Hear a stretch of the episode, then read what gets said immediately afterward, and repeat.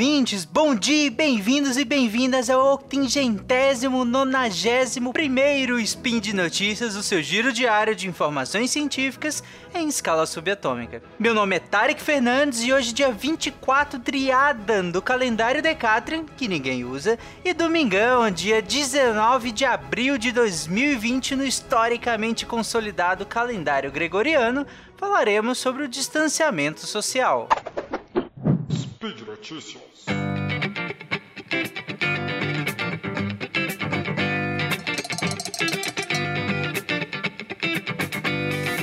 Bom, nas últimas semanas, dados de monitoramento têm mostrado que o índice de isolamento social ele vem caindo quase que em todos os estados brasileiros. Somente alguns estados da região norte não sentiram essa queda. A política de isolamento, ela vem sendo desacreditada por vários setores da sociedade e isso vem encontrando eco na postura do presidente Jair Bolsonaro, que é contra esse tipo e esse nível de distanciamento social. A grande questão é que nós ainda nem chegamos no pico da epidemia. Inclusive, fica até complicado falar quando será esse pico se nós pensarmos na complexidade e incoerência que é falar de Brasil como algo homogêneo. Nós temos diversos focos dentro do território brasileiro com diversas particularidades desde acesso à água para seguir as recomendações básicas até a disponibilidade de leitos de UTI. Cada uma dessas realidades serão acometidas de maneira diferente pelo avanço da Covid. Se, se, nós pensarmos na linha do tempo da, da pandemia, cada uma delas está num lugar diferente e com recursos diferentes para lutar. Dito isso, e visto que nós não temos uma vacina ou mesmo um medicamento específico para o tratamento da Covid-19, nossa única chance de lidarmos com esse problema agora é intensificando o distanciamento social. Todos os estados brasileiros estão com um nível de, de isolamento abaixo do que alguns especialistas preconizam para que nós consigamos lidar de maneira melhor com isso. E lembrando que o distanciamento ele serve primeiramente para diminuir o R0 e como consequência fazer o tal do achatamento da curva para que o sistema de saúde consiga absorver os casos sintomáticos moderados e graves, né?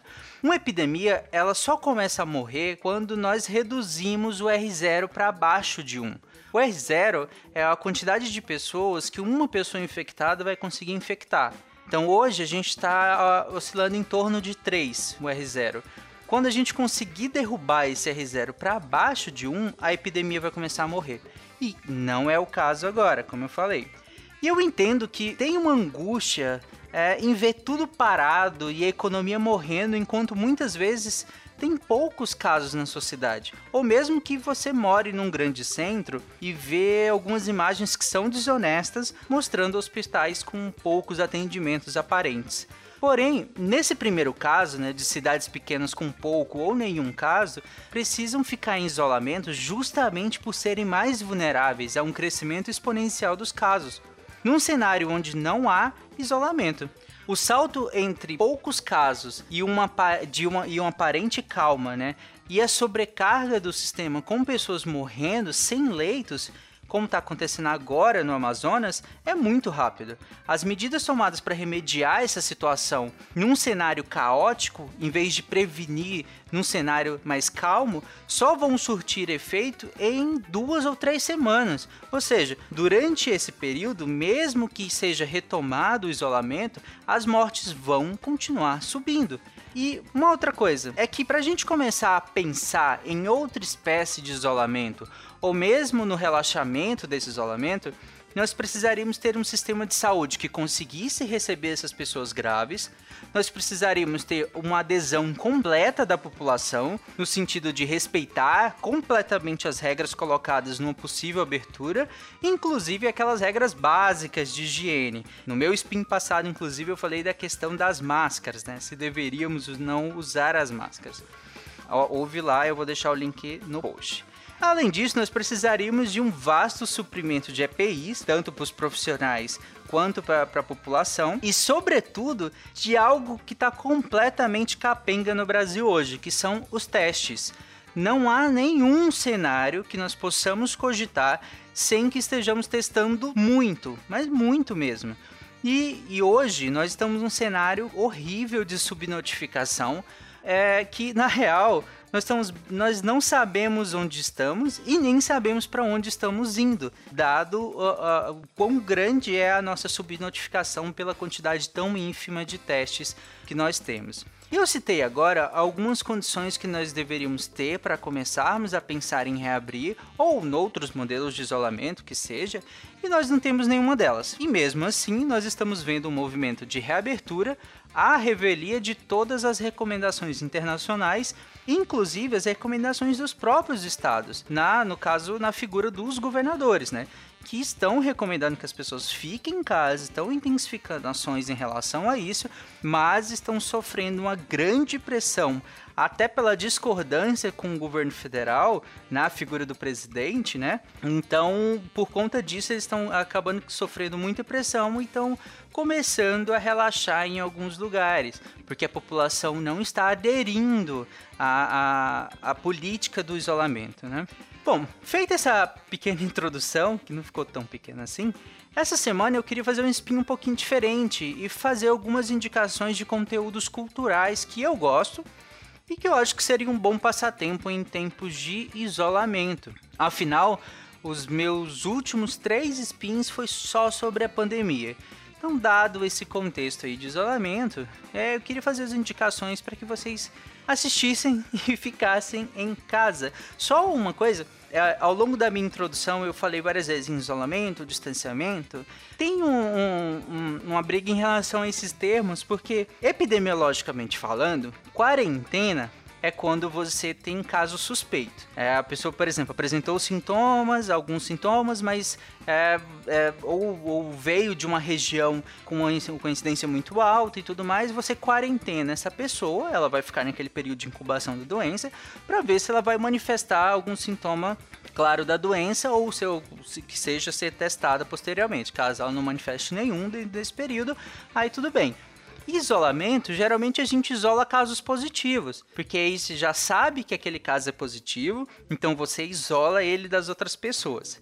O que, tecnicamente, o que nós estamos fazendo é um distanciamento social, um distanciamento físico-social. Né? A gente distancia todo mundo uns dos outros para que a gente não dissemine o vírus. Né? Então é só uma questão de nomenclatura aí. Bom, então vamos lá para as indicações. Primeiro eu vou indicar três séries. Uma de suspense policial bem interessante, mas que não é tão fácil assim de achar. Uma que é super fofinha e bem feita pra caramba. E uma de ação que é bem mais acessível. Começando então pela, por uma série polonesa chamada Wataha, é, ou A Fronteira, traduzindo. Ela tem como protagonista um policial que faz a guarda da fronteira entre a Polônia e a Ucrânia e a série trata de temas como tráfico de drogas, tráfico de pessoas, corrupção, uh, crise migratória no continente europeu.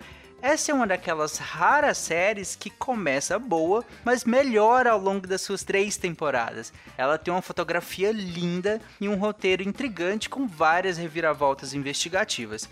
São seis episódios por temporada e a terceira temporada foi exibida agora em janeiro de 2020 pela HBO Europa. Na HBO Brasil não tem, mas eu ouvi dizer que você consegue achar aí pela internet. Então fica aí minha indicação, é uma ótima série para assistir. Minha segunda indicação é mais conhecida, é a série This Is Us. Ela tem seis temporadas até agora e conta a história da família Pearson, Olha, eu te desafio a assistir essa série sem chorar. E assim como na vida, na vida real, você vai chorar de tristeza e de felicidade.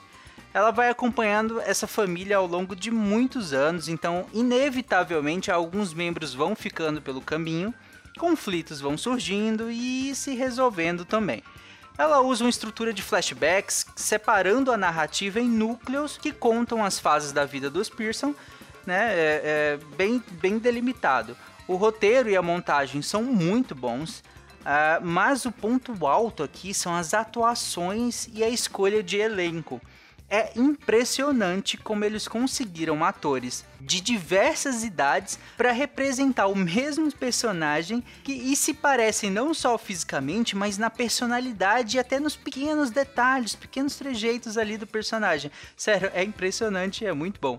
Enfim, é uma série que te faz querer ser uma pessoa melhor e estar com quem você ama. Então, eu acho que é uma ótima pedida aí. Vocês podem assistir no Amazon Prime. Ela tá disponível lá. Por fim, eu indico a série Warrior, eu, particularmente, não gosto muito de filmes ou de séries de artes marciais, mas até que eu gostei dessa, pra caramba.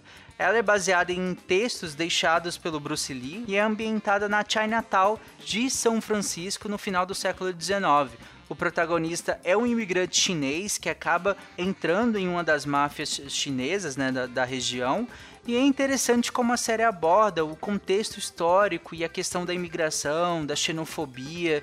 São vários temas que são interessantes tratados ali. E além, claro, de várias cenas de lutas muito bem coreografadas, diga-se de passagem. E vocês podem assistir pela HBO Go Brasil. São 10 episódios, então é bem facinho de achar. Agora, para quem gosta de cozinhar, assim como eu, ou simplesmente se viu obrigado a cozinhar nesse momento de isolamento e não quer prejudicar a saúde e o paladar comendo só junk food ou e ficando refém do iFood, eu indico um livro chamado Sal, Gordura, Ácido e Calor: Os Elementos da Boa Cozinha.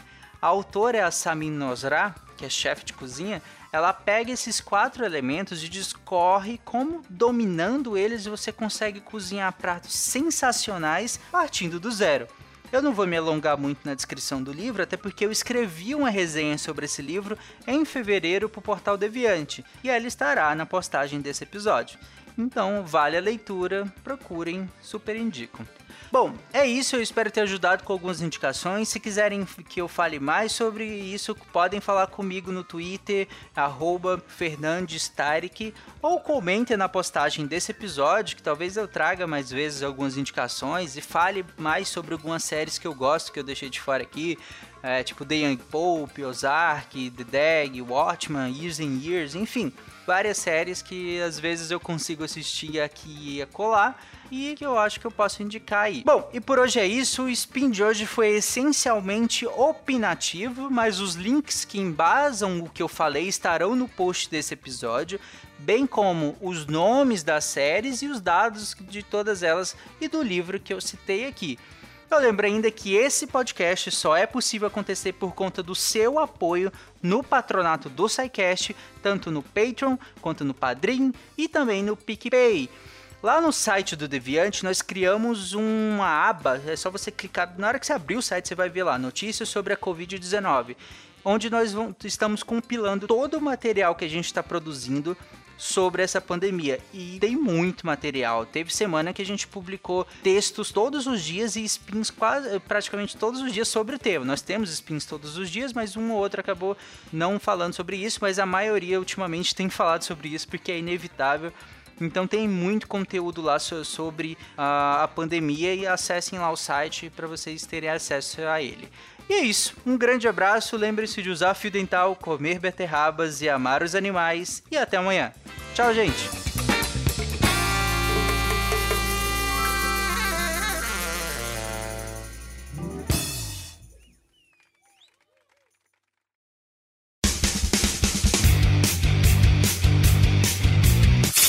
Cortes, edição de podcast.